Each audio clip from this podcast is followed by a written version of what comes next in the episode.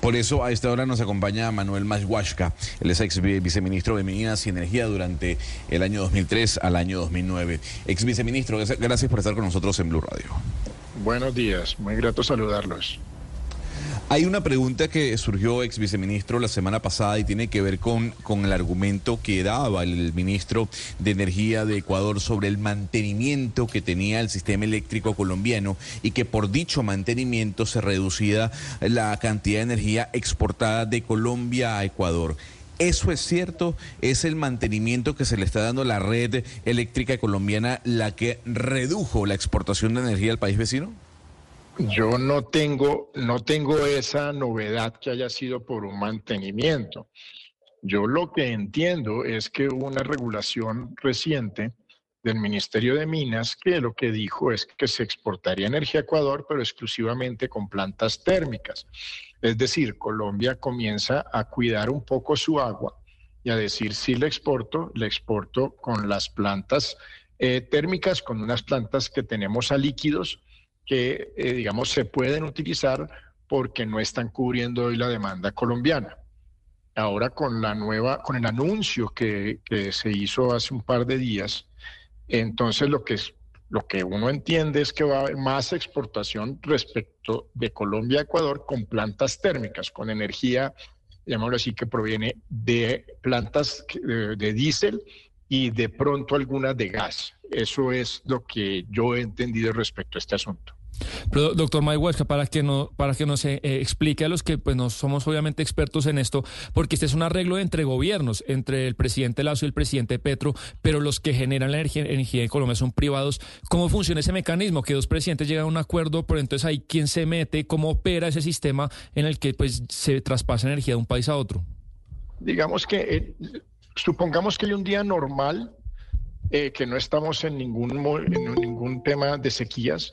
En un día normal, Colombia produce su energía y eh, si Ecuador requiere energía, entra como una demanda más en Colombia. Cuando entra como una demanda más en Colombia, entonces lo que hace el sistema colombiano es que despacha a través del mismo sistema, como si, como si fuera otra demanda de Colombia, despacha con plantas más costosas. Entonces, ahí no se... Entonces, este acuerdo, digamos, que existe regulatorio, se implementa a través de un tema de una coordinación en el mercado. Eh, lo que la novedad ahora es que más allá de ese acuerdo, lo que dijo Colombia es, hombre, no vamos, vamos a tener una exportación, pero solamente con cierto tipo de plantas. Entonces, la demanda colombiana hasta un punto se suple con su sistema de plantas que están a hidro, de plantas térmicas, y, si se, y, cuando entra Ecuador a demandar energía, entonces prendemos unas plantas que no son de las hidro, sino de las plantas que pueden tener combustibles fósiles para poder servirlos. Eso alcanza... sí, señor. No, adelante, viceministro, adelante. Entonces, digamos que estos acuerdos entre gobiernos se, se pueden coordinar en la regulación y eso se ha hecho desde el 2004, si no me equivoco, tenemos unos despachos realmente coordinados entre Colombia y Ecuador. Entonces, eso se puede implementar, los hemos hecho de diferentes modalidades. La modalidad actual básicamente es eh, Colombia exporta, pero exportará de plantas que generen, que generen y que no se requieran para atender la demanda, que afortunadamente hoy tenemos ese respaldo con unas plantas que tienen combustibles a, gas y a líquidos.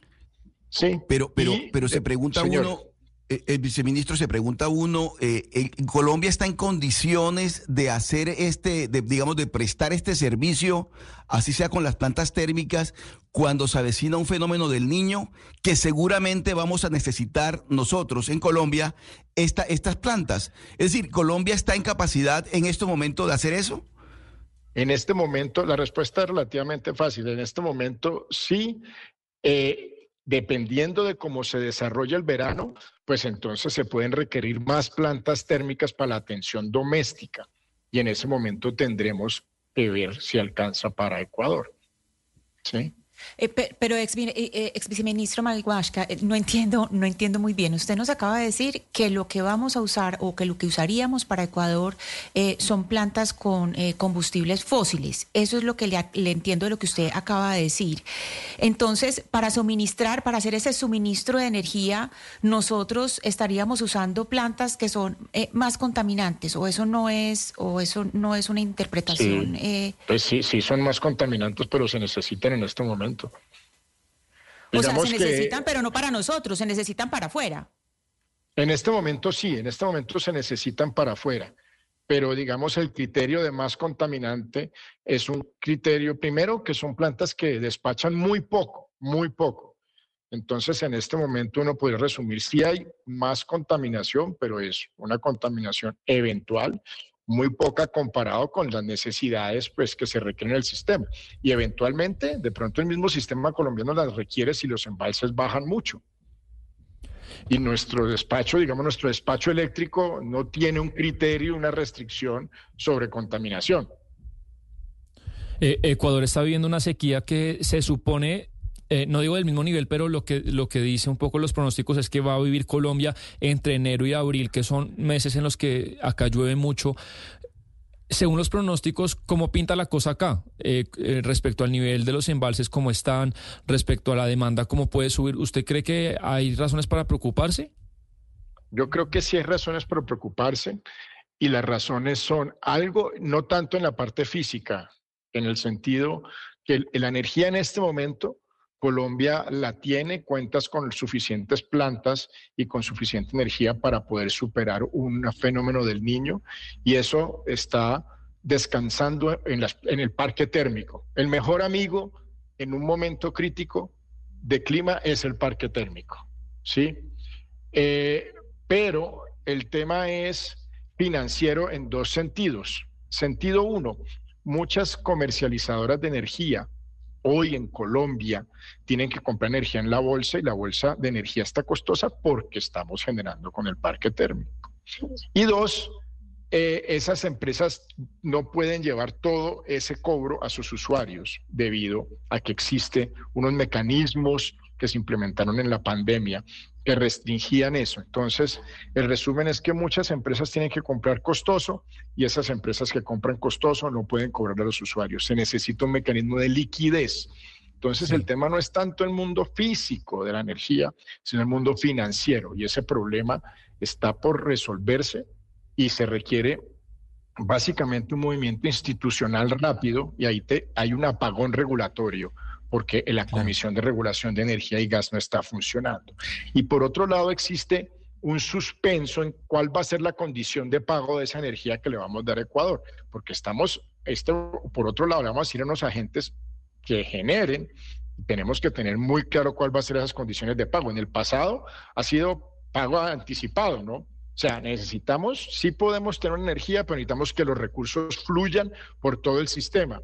El resumen es la preocupación es más, más financiera que física y esos recursos que Ecuador requiere, ojalá se hagan y se paguen por anticipado como siempre se ha hecho. Pero ya que usted menciona, eh, doctor Mayhuasca, el tema de las tarifas, quiero preguntarle por lo que ha venido anunciando el presidente Petro, en el sentido de cambiar la forma como se calculan las tarifas de energía eléctrica en Colombia. Eh, la gente de pronto no entiende esto, cómo se calculan hoy y cómo podría cambiarse ese modelo a través de un decreto para que las tarifas no sean tan altas, especialmente en zonas como el Caribe. Eso, a ver, entonces hablemos un poco de eso. Existe una fórmula tarifaria. Eh, la costa caribe tiene una particularidad, ya hablemos de ella, y es que a raíz del momento crítico que se vivió en esas empresas en el 2016 y quedaron en, posesión de la Superintendencia de Servicios Públicos. El gobierno tuvo que hacer un mecanismo extraordinario de regulación para que operadores pudieran entrar a operar en esas zonas. Ese mecanismo incluye un cobro por las pérdidas. Pérdidas es energía que compra el comercializador, digamos que compra 100 unidades de energía, pero puede cobrar, digamos, 60. Entonces, a esos 60 que les cobra, les cobra las pérdidas de esa energía que no, no logra recuperar. ¿Por qué no la recupera? Parte porque hay unos problemas técnicos que requieren inversión, pero parte porque o hay usuarios que no pueden pagar y otra parte es porque hay usuarios que no la pagan y pueden pagar, se la roban. Eh, y eso es un tema muy crítico en la costa. Quizá esa señor. No, adelante, pensé que ya terminado. Terminé eh, su pregunta y yo, yo le pregunto. No, entonces ahí hay un tema atípico en la costa que se cobra. ¿Cómo cambiarlo? Yo pienso que es difícil, que tiene que haber un mecanismo en donde entre el Estado, eh, porque si no, alguien tiene que pagar el servicio y si no lo pagan los usuarios, eh, tiene que pagar el Estado y eso es a través de unos subsidios que ya existen, algunos pendientes, pero tiene, si, si, quieren que no paguen, pues alguien tiene que poner ese recurso. Una última pregunta, ex viceministro. Ahorita el precio en bolsa, que es, como usted nos explica, una parte de la factura, no toda, pues está en precios altísimos, no sé si históricos, pero están muy altos. Y el gobierno y otras personas dicen, oiga, ¿por qué están tan altos si, si los embalses están llenos? ¿Qué tanto de ese precio que está altísimo, altísimo, tiene que ver eh, con todo este ruido institucional que ha habido, con el tema de la CRE, con el tema de que sale un viceministro y entra otro, con el miedo que hay en el sector? ¿Algo ha afectado? ¿Usted cree eso? No, yo creo que los precios, ayer por ejemplo, ya estuvieron más bajos, eh, simplemente porque lo que pasó es que está lloviendo más.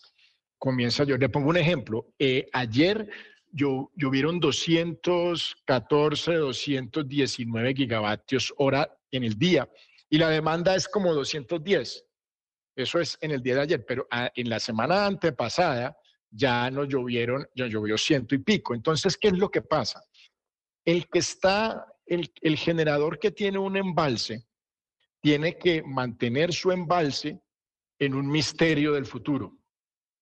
¿Por qué tiene un misterio? ¿Qué sabe él? Él sabe cuánto le dura su embalse. En promedio los embalses colombianos duran 2.7 meses. Ese es el promedio de todo el embalse colombiano y hay unos, solamente uno que dura más de un año.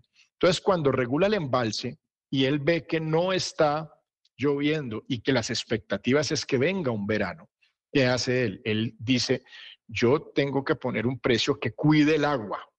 Para poder cuidar el agua, él tiene que imaginarse que puede entonces reemplazar esa agua por una otra energía que no sea la fuente hídrica.